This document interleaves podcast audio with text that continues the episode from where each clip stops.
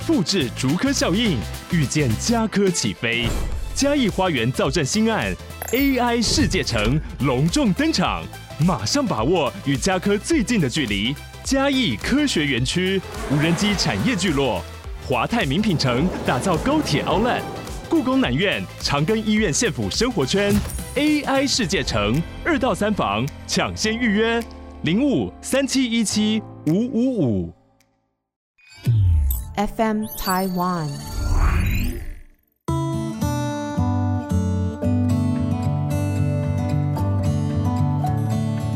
各位听众，大家好，欢迎收听《心理不用学》，我是陈永仪。你今天好吗？我相信，不论你是身在何处，呃，或多或少，可能在最近的一周内吧，都会。听到一些关于韩国的意外事件的新闻，那之前也跟大家谈过，我不是一个在新闻上面很 up to date 的人，但是呢，有的时候在做事的时候啊，或者在外面啊，会听到广播节目或者是呃新闻的播放。那我想大家大概都有听到这个韩国梨泰院的意外事件。据我粗浅的呃听到的了解，这个意外呢，真的是让人非常非常的惊讶哈，没有想到会有这样子的事件会发生。就是大家可能在疫情的期间呃关太久了，呃，我一直就觉得疫情对我们的影响真的是长长久久。虽然现在很多的国家都已经试图的开放啦，然后让生活变为正常，可是毕竟啊这么久了，好。好几年的时间被这个外在的环境所影响、所约束，有一些我们没有办法想到的这个情境，可能会让我们遇到。那这个在万圣节呢，在韩国就终于可以这个出来，大家呃玩一玩啊，可以出来放放风啊，轻松一下啊，热闹一下呀，啊，希望能够经历一下疫情前的生活跟气氛。那梨泰院这个地方呢，可能是因为空间的呃狭小，然后很多的巷弄，那一下子呢挤了这么多人在里面的时候呢，情况失控，后面推前面就被挤得真的是像人海一样。我记得我曾经有一次类似类似的经验，就是在中国大陆的时候，我记得好像是跨年还是圣诞节，反正就是一个很大的节日，结果在那个天安门广场那个附近。我真的很少，呃，因为因为平常在台湾呢、会在美国啊，人口的密度啊没有到这么高，所以很少有这样的经验，跟人之间会被挤得。这么 这么紧，所以那个时候我就记得很清楚，在这个天安门广场，我们的活动过了之后，要挤到那个地铁里面的时候，我就觉得我不由自主啦，这种感觉就是被后面人海推的一步步往前走，有的时候好像脚不落地的那种感觉。那时候我心里面的恐慌是我没有想象过的，就是说这个排山倒海来的感觉，然后失控的感觉，嗯。很幸运的那一次，什么没有什么事发生哈。那但是在那样的情况之下，其实真的一下子擦枪走火，就完全的没有办法控制。所以我稍微稍微可以想象，在这个梨泰院当时的事件当中，就是这么一个人潮汹涌，然后呢，完全没有办法。忽然，当你觉得失控的时候，你已经没有任何的空间可以去做反应了。这件事件呢，造成了很多很多人身亡，真的是让人很心痛。因为本来一个开开心心的事情，居然这样子的收场。这件事情呢，我想根据心理学的角度以及我过往的经验，很快的来跟大家做两个方面的。分析跟分享。那今天的节目呢，前半部我就会针对这个梨泰院的事件稍微跟大家呃分享一下。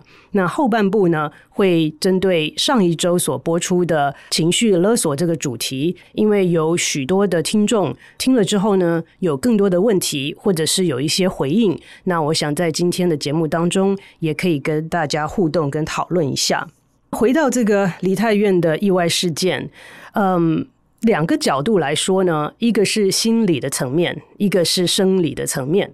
那心理的层面来讲，像我刚刚跟大家说，就是心理上面的那个恐慌啊，呃，我们大家都讲过恐慌这两个字，甚至很多人会讲说，哦，我有恐慌的经验。那我们现在暂且不谈恐慌症。这个东西，因为如果我们当我们讲到心理疾患的时候，呃，这些用词都是有非常清楚的定义，跟它诊断上面的条件。我们现在先不讲恐慌症，我们只是讲恐慌这个感受，在被放到那样子的情境当中的时候，一下子而来的恐慌的感受。呃，我想到当初我在天安门的时候，那个情境呢，是忽然而来的。就说当下我没有任何感觉，那个活动结束，说哦好，那就要回家了，那就往这个地铁走，就好像对我来说，忽然之间我觉得怎么这么多人在我这个前后左右，我连伸展的那个空间、脚步移动的这个自愿的这个这个程度都没有，好，好像就是完全的自主的能力被拿走了，就被这个庞大的力量往某一个方向推，而这个方向还不见得是我想要去的方向。在心理上面来讲，失控是一个非常恐怖的感受。我们每一天在生活当中都需要有相当程度的控制感，才能够让我们稳定跟安心的做我们该做的事情。所以一下子这样子的一个需求被夺取走了之后，就会感觉到恐慌。嗯，这个时候应该怎么办呢？这属于比较紧急的事件。紧急的事件来讲，自我觉察还是第一步。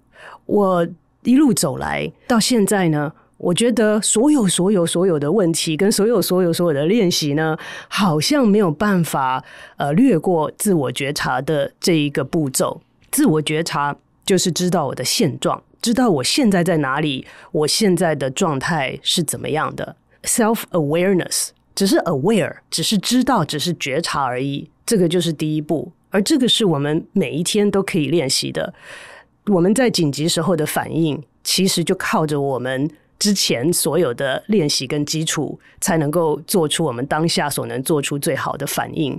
无论如何，自我觉察，我觉得是对我们一般来讲。各式各样的呃练习啊，或者是自我调整、跟自我挑战、跟自我学习进步，都是很重要的一个步骤。现在哈，有些学生常常跟我讲说：“嗯，我想要创新，好，我想要做不一样的东西，我想要改变。”在现在所谓的无感的时代里面，有学生这样讲的时候，我都觉得非常的棒，因为他有热情，他有动力。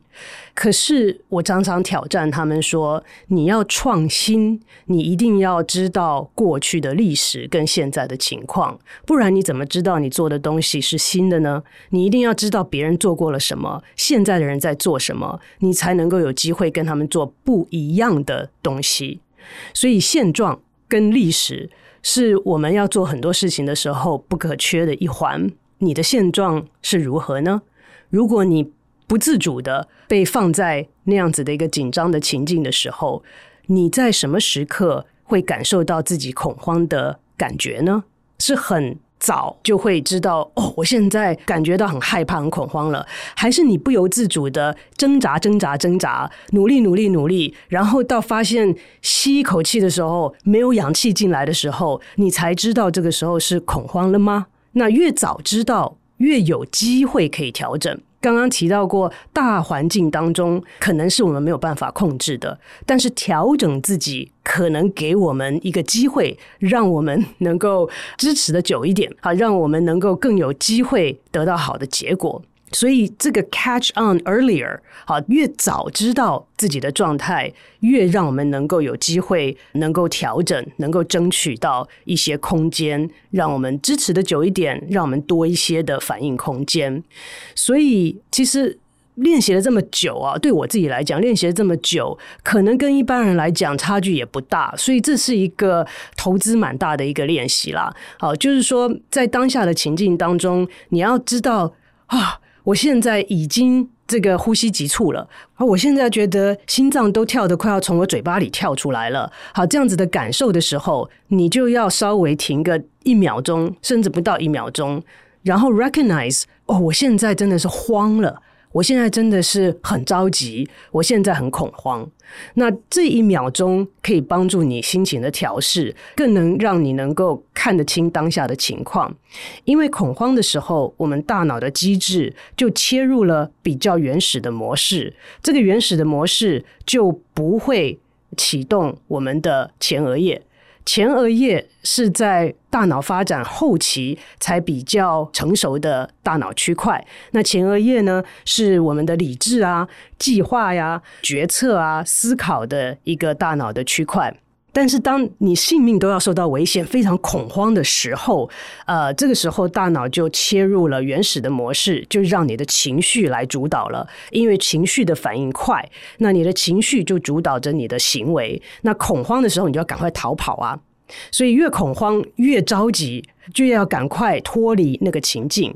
那这时候其实我们需要一些些前额叶的帮忙，帮助我们看清目前的情况，帮我们辨识我们应该逃跑的方向，帮我们决定我们能够做的选择有哪些。所以这时候如果我们能够知道我已经呃恐慌了，我就深呼吸一口，好，然后告诉自己 slow down，告诉自己 wait for a second。Just a second，我可能就有能够争取机会，让我的前额叶来辨别我现在该做什么。那所以，其实这个情绪的觉察、辨识，然后呢，再告诉自己要有不同的选项。这个呢，呃，我在临床上面。也常常的会需要用到，因为有的时候呢，病人进来，他们的状态各式各样的都有。有的时候碰到他们很嗨的时候，或者很紧张的时候，啊、或者是呃很焦虑的时候。各位注意到，我没有提到忧郁哦。好，这些都是比较嗨、脚步比较快的时候，不知不觉的，你的情绪。应该说，我的情绪会被他们带的也很嗨，速度、脚步都会变得很快。那我要时常的练习，当我自觉我的脚步也被他们带得很快的时候，我要刻意的慢下来，因为是应该我带着他进入一个比较稳定的步骤，而不是他带着我走到非常激昂、非常焦虑、非常快速的步骤。所以不知不觉的，我们都会被一个比较强烈的情绪跟情境所带入当下的氛围。但是，当我们自觉之后，我们就有选项可以让自己稍微的慢一下脚步。那这个脚步的慢下，就可以帮助我们的思考更能够有这个空间，可以去想我们不同的选项，甚至。可以改变当下的节奏，所以这个是第一点啊。好，就是 self-aware，然后呢，给自己几秒钟，如果有几分钟，那当然更好。这样子的一个喘息的空间。第二个角度要跟大家分享的关于这个梨泰院的意外事件呢，就是生理的角度。我不是医师，所以我不会从这个医疗的专业角度来看这个人体当下的。改变跟状态，但是呢，呃，因为我过去曾经担任过紧急救护技术员，所以在紧急救护当中呢，我是有一些经验。在意外发生的时候，呃，我们通常会注意哪些事项？那我觉得有一个，在我受训的时候吧，在我呃做紧急救护技术员受训的时候，有一个呃老师，那他跟我们解释得很清楚。让我觉得很受用，因为那个时候呢，呃，我们都是新手嘛，在实习，然后跟在救护车上面看着他们操作，有的时候到了现场是非常触目惊心、很可怕的一个场面，当下就要做一些急救，那你一下子搞不清楚这个人怎么没有呼吸了，那个人瞳孔放大了，这个呃血流如注都停不下来，我到底要该做哪一一样啊？我到底应该先用哪一个步骤？去急救呢，所以心里就会慌了，不知道该怎么做。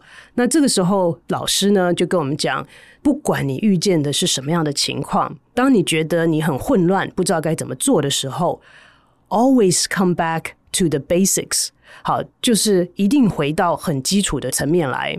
那基础的层面是什么？对这个 EMT 好，紧急救护技术员来说，很简单的就是 A B C。这个就容易记得了嘛，对不对？A、B、C，那 A 是什么呢？A 是 airway，这个人的呼吸道是否畅通？B 是 breathing，他有没有呼吸，能不能呼吸，有没有在呼吸上面受到阻碍。C 是 circulation，血液的循环有没有持续，也就是心跳有没有在持续。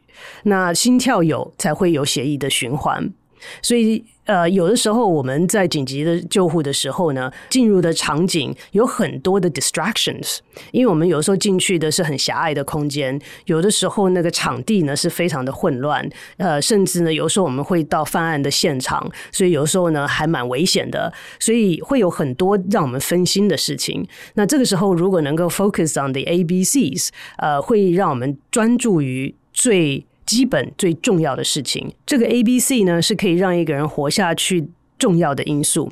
你想，你如果没有呼吸、心跳了，大概。持续不久，好，所以在遇到紧急状况的时候，呃，这三点是我们可以去呃注意的。其实关于这个 A、B、C 呢，我后来有很多的联想，好，就是说身体上面呢很重要的是 A、B、C，那心理的 A、B、C 是什么呢？那社交的 A、B、C 是什么呢？那这个之后有机会再跟大家一起讨论。在梨泰院事件当中呢，最后还存在一个。要我们一起思考，可能要善后的一个事，就是幸存者他们的心理恢复。那我刚刚停了一下，特别不讲心理创伤，因为遇见任何的我们所谓的 major life events，好，重大事件的时候，我们心里都有一些反应，跟需要一些调试来面对这些对我们来讲重大的事件。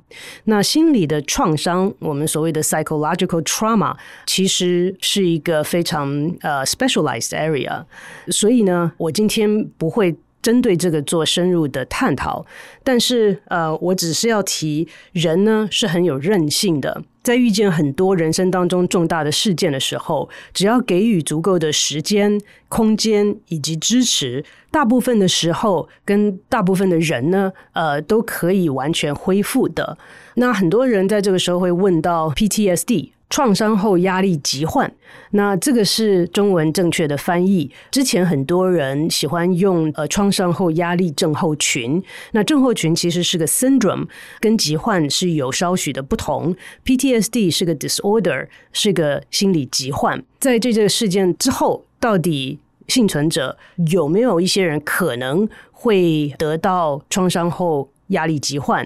可能。有些人会，那也有许多人不会。那在这边呢，只有跟大家呃分享一下 PTSD 的诊断呢，通常是要三十天以上。主要的原因是，当创伤事件发生的时候，有强烈反应，是我们认为正常的心理反应。那这个强烈反应要持续到三十天以上，我们才会开始检视它是不是有可能符合创伤后压力疾患的诊断。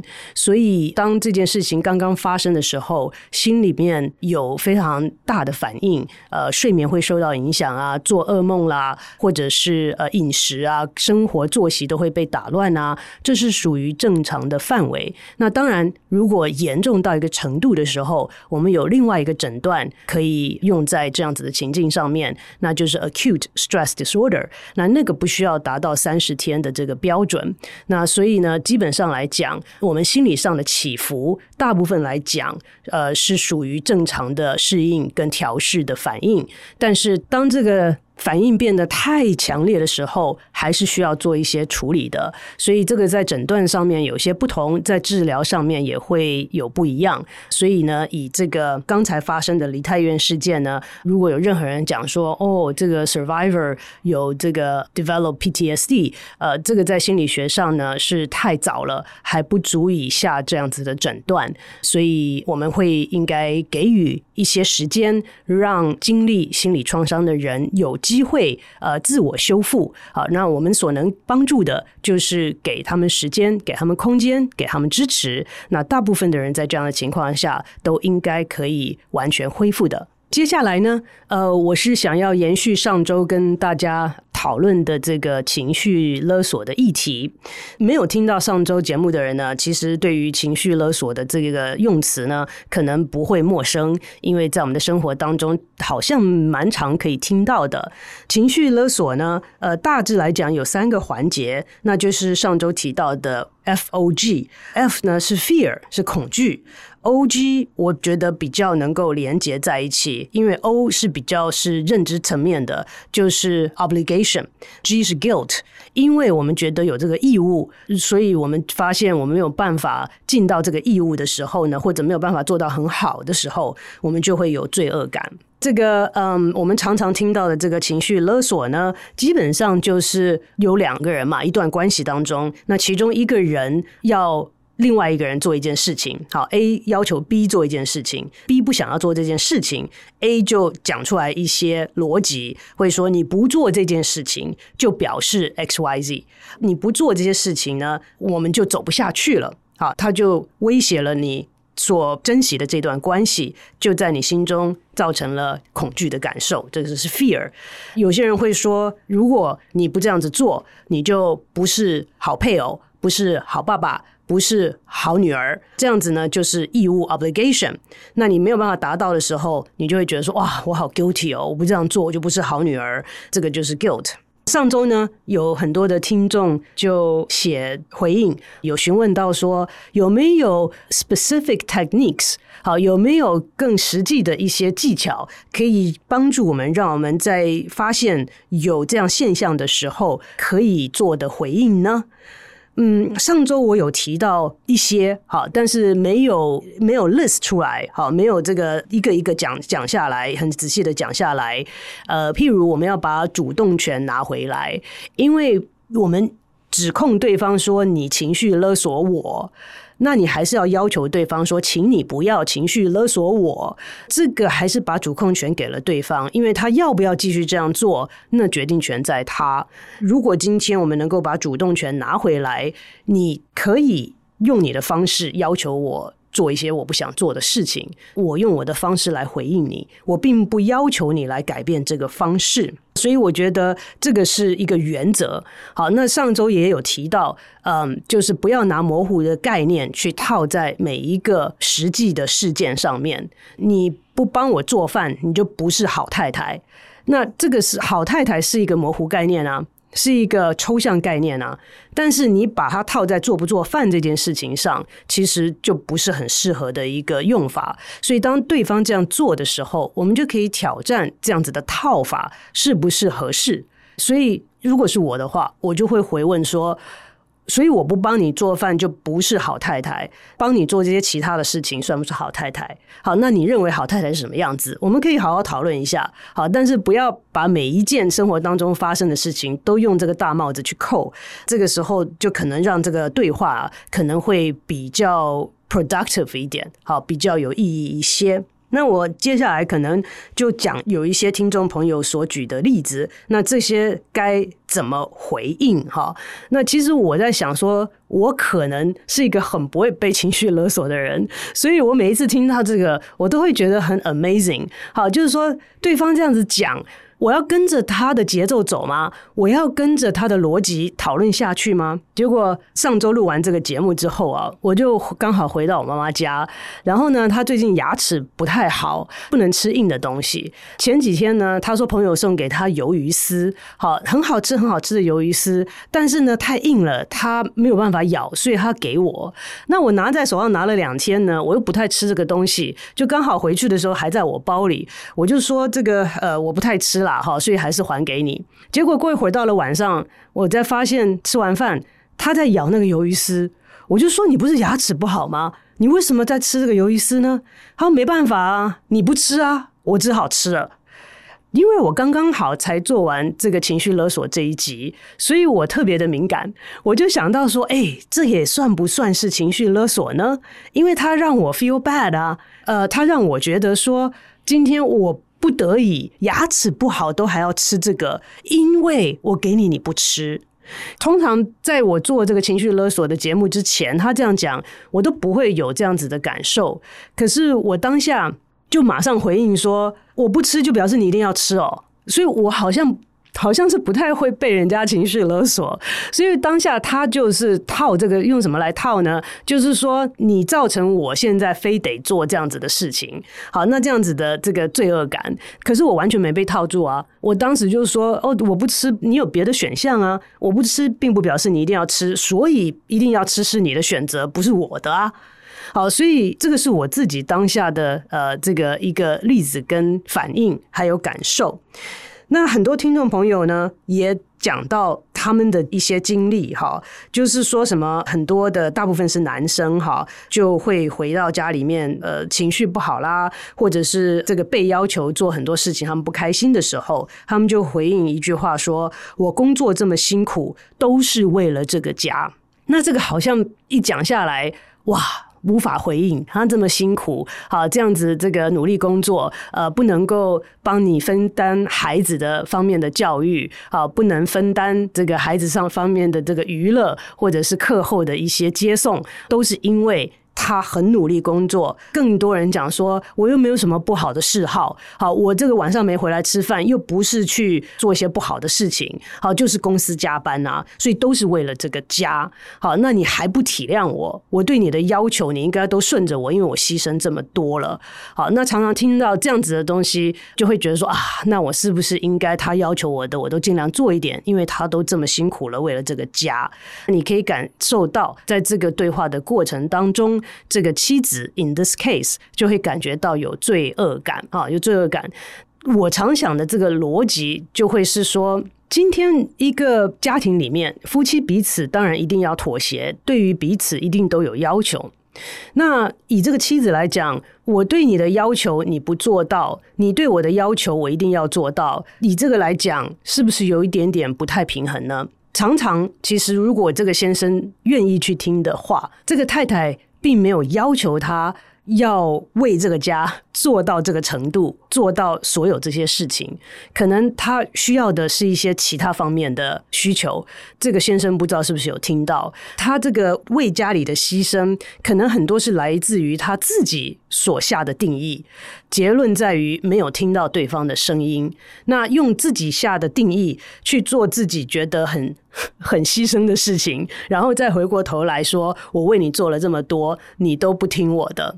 这个逻辑上面来讲，呃，我觉得也是可以值得我们坐下来，好，这个好好的去讨论一下。我并没有说谁对谁错，而是我觉得之前呢有跟大家讲过，每一个人都可能有自己的一套逻辑嘛。那大家在一起相处，就是要彼此理解双方的逻辑，最好是能够发展出一套属于两个人的逻辑。所以我觉得所谓的情绪勒索当中呢，嗯，是在。感受到对方对自己的要求，自己不想做而又被逼着去做的时候，我们可以思考一下。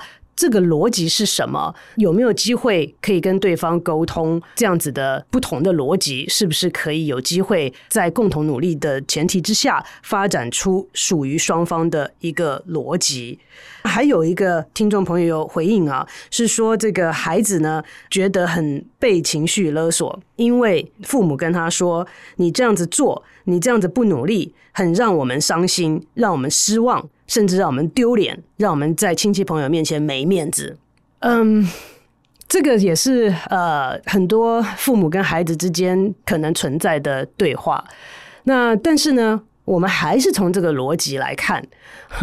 我有时候呃半开玩笑的，常常在想，就是我的第一反应会说：那我让你没面子，是谁让我变成这样的嘞？那你怪我，我也可以怪你啊！大家怪来怪去有意思吗？好，但是呢，当然了，好，当下这样子说不会很有意义，好，不是很 productive 的 conversation。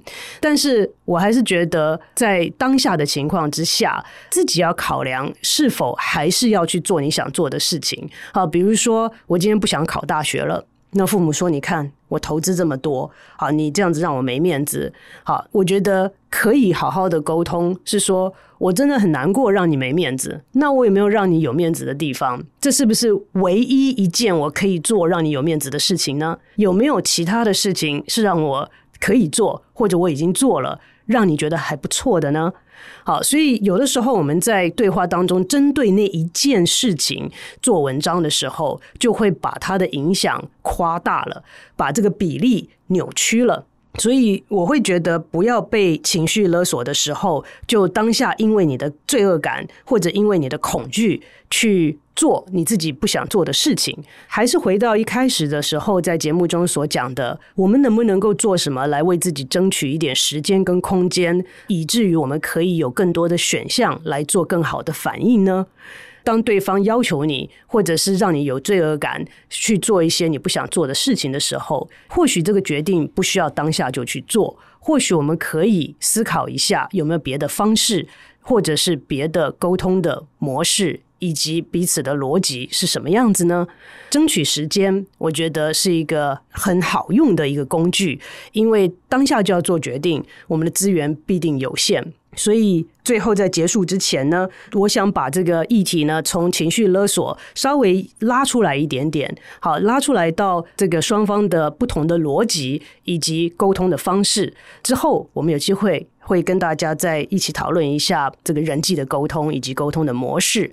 但是这个逻辑呢，是我们都可以练习去了解自己的方式以及对方的系统跟我们有些什么不一样。因为最近呢，就有一个太太跟我讲，她跟她先生之间的一个对话。那她先生呢，在周末的时候呢，需要去公司加班，有一个活动。他想要他太太呢，在中午的时候送饭给他吃。他想说，活动应该下午两三点就结束了。那中午他送饭来了之后呢，是不是就可以在这个活动的地方等他？等他结束以后一起回去。好，那这样子呢，可以他自己不用开车。这个事件很普通嘛，好，那但是问题是，这个太太呢，当天下午有一些自己的事情要做，没什么大事，也没什么特别的事情，但是就没有很想去陪他这几个小时啊，送饭他 OK 啊，但是那个先生在活动的时候，他。在旁边待几个小时，好像也很没事，也很无聊嘛。那他就想说，那我给你送饭去，但是呢，我就不待了。先生就会觉得说，哎，那这样子有什么意义呢？你送个饭，我我的目的是要省一趟嘛，对不对？你送来，然后等我一起回去，我就不用开车了。这个呃，先生最后讲到他说什么呢？他说：“你反正在家没什么事啊，我这么忙这么累，你这样子一次都不愿意来吗？你你告诉我你在家有什么重大伟大的事情要做啊？”这个。不完全是情绪，我们讲的情绪勒索。但是我们想想看，这个逻辑，这个先生的逻辑，你不要讲他对错好坏，他有他的逻辑。这个逻辑就是我们要省一趟，他想要省一趟，你不能怪他说这有什么好省的，那他就想省嘛。那如果要这样省一趟的话，太太送了菜来之后，就可以等他活动结束再一起回家，这没什么不对。但是他最后讲说，你在家也没什么事。我这么辛苦，好，我觉得这个就是有点价值观的问题了。我就说，我通常不会被人家情绪勒索，或者是被别人套用这个东西的时候，我听到的时候，我马上就想的想法是说，我在家没事盯着墙壁看，也是我的权利啊。我不想去，也是我的权利啊。你不能说我在家没事，或者是这个没有什么伟大的事情，我就应该去做你认为有意义的事情啊。这个时间是我的，我爱怎么样用是我的权利，不是吗？所以这两个是不同的逻辑，那所以两边都讲得通嘛。其实两个人的出发点如果都是善意，都是好的，不要在当下 argue，不要在当下去吵这件事情。但是呢，在心平气和的时候，有机会可以沟通理解彼此的逻辑，因为这两个显然是不太一样的思维的方式。可是。我还是觉得两个没有对错好坏，只是需要沟通而已。那不知道呃，各位听众是不是同意我这样的讲法啦？因为我知道这些 cases 讲出来，一定有些人认为 A 是对的，或 B 是对的。好，那 A 要改或 B 要改。但是我觉得在人际关系当中，最麻烦的一点，也是最丰富、最有趣的一点，就是它的复杂性。以及它的相对性，好，在这个互动当中，没有什么事情是绝对的，大部分的东西都是相对的。在这样子的一个互动当中，我们如果都能够从了解自己开始，进而了解对方，然后才能够做比较有效的沟通，那是不是会是一个比较有趣的选项？我知道，在当下情绪起来的时候，谁会想去管这些东西啊？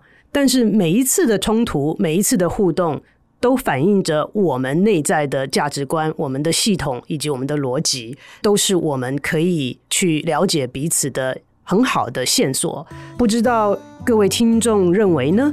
也欢迎大家把你们的想法在 IG 或者是 Facebook 或者是 Apple Podcast 跟我们分享。我们在 IG 跟 FB 呃可以用心理不用学去搜寻，很期待听到各位听众的回复跟分享。我们今天的节目就进行到这边，谢谢大家的收听，我们下周再见。